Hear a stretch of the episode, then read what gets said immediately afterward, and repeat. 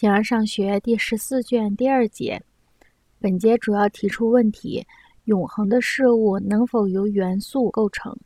如果能的话，则永恒的事物将有质料，因为由元素构成的事物必然是从构成的元素生成的。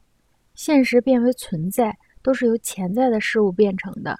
可是潜在的东西既可能变成现实，也可能不变成现实。无论是永远存在的树。或者是有质料的事物，却可以不存在，因此潜在的事物不可能是永恒的，因为不可能不现实存在的事物不能认为是永恒的。实体不是现实的，就不可能是永恒的。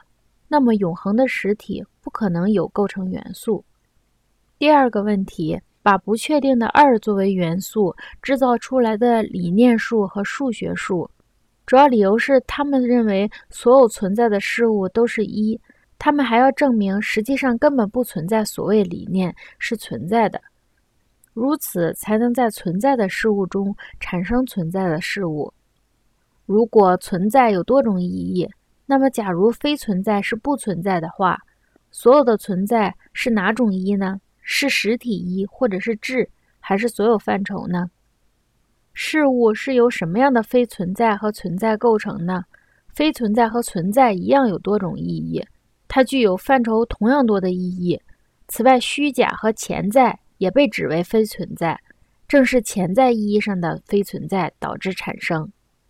显然，柏拉图派所面临的问题是实体意义上的存在，即世界万物怎么能是多？因为生成事物都是数线体。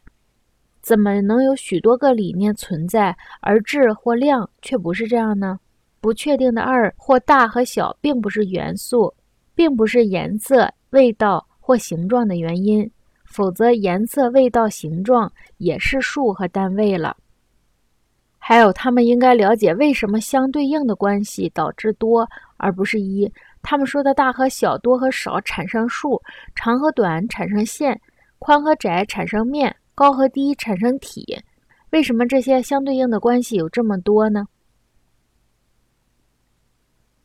形而上学第十四卷第二节，总的来说，我们还应该探讨那些永恒的东西，它们是否可能由元素组成？它们有着质料，因为所有的复合物都由元素构成。如若永恒存在和生成，那么就必然从它生成的那个东西中生成。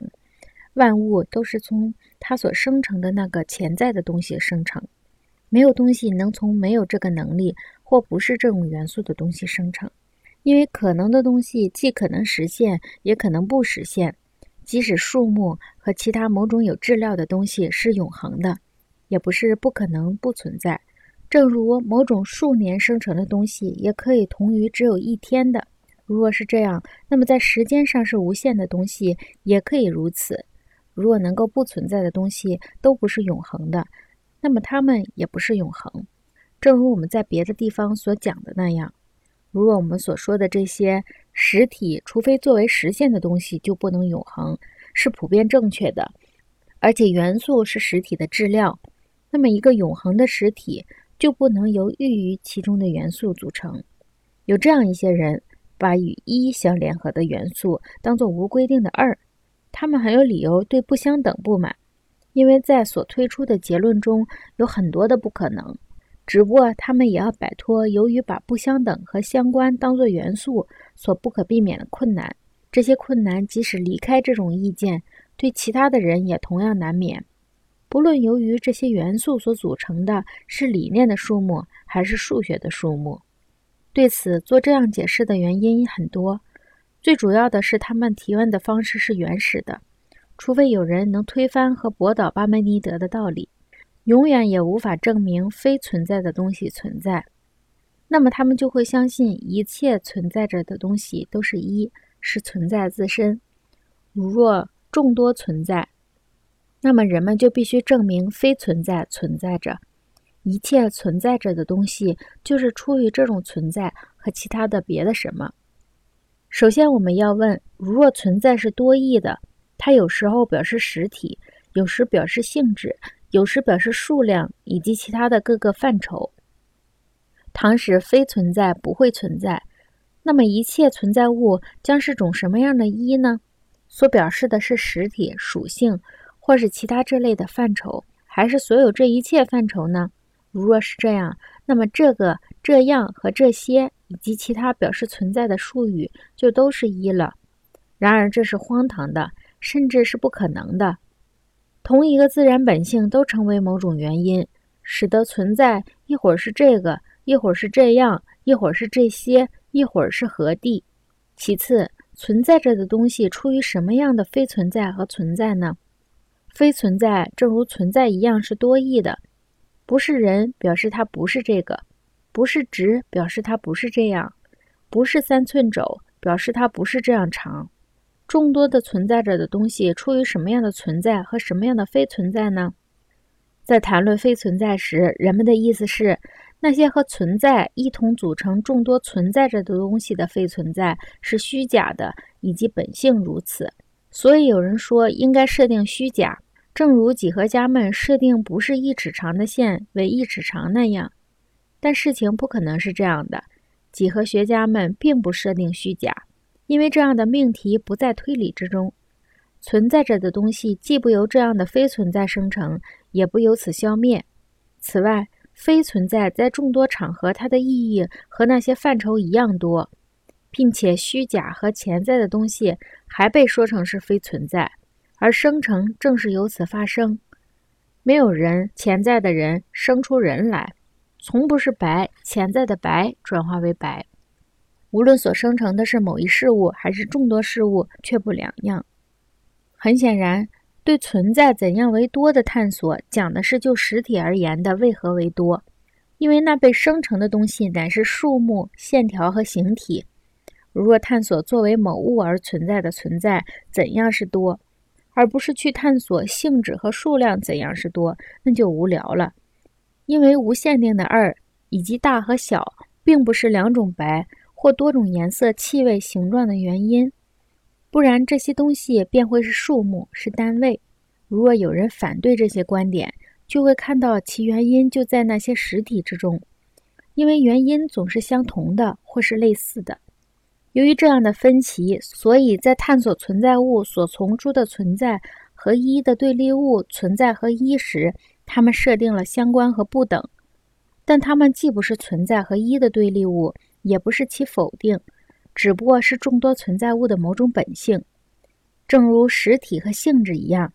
人们应该探索这样的问题：为什么相关是多而不是一？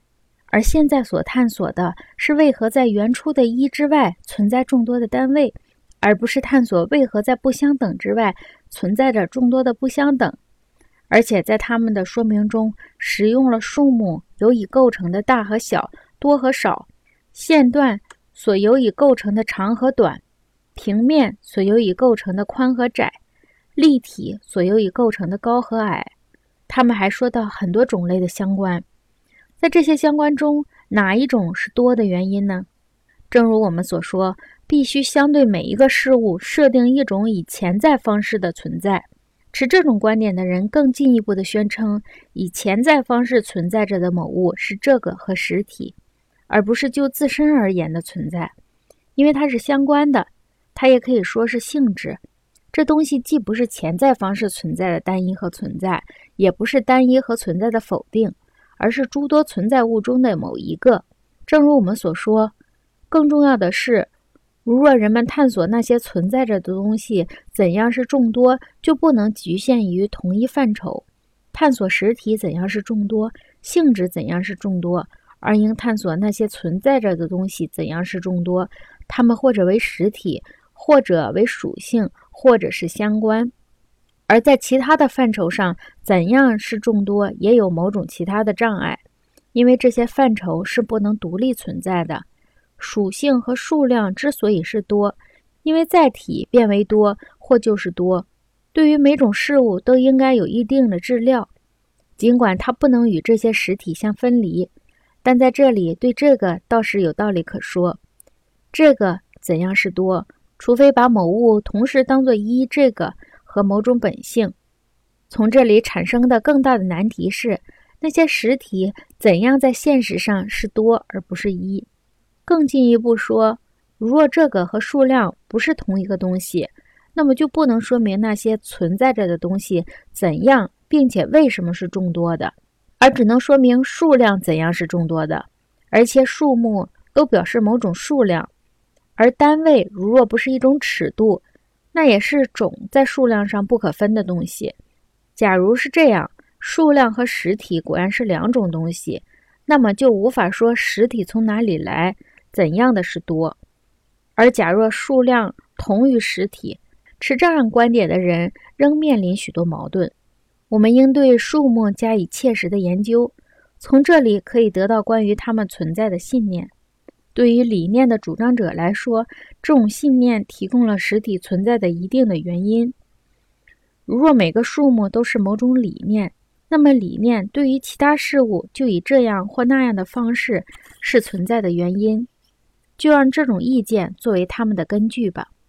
有的人不同意这样的方式，由于他看到了理念化的内在，由于他看到了理念化的内在困难，所以不以这种方式来制定数目，而是把数目当作数学的。我们凭什么要去相信这样的数目存在，而对其他的事物又有什么用处呢？有的虽然主张数目，但却不同样像这样把它说成是其他事物的原因，而宁愿把它说成是某种就自身本性而言的实体，同时也看不出它是事物的原因。正如我们所说，数学家的理论也适用于一切感性的东西。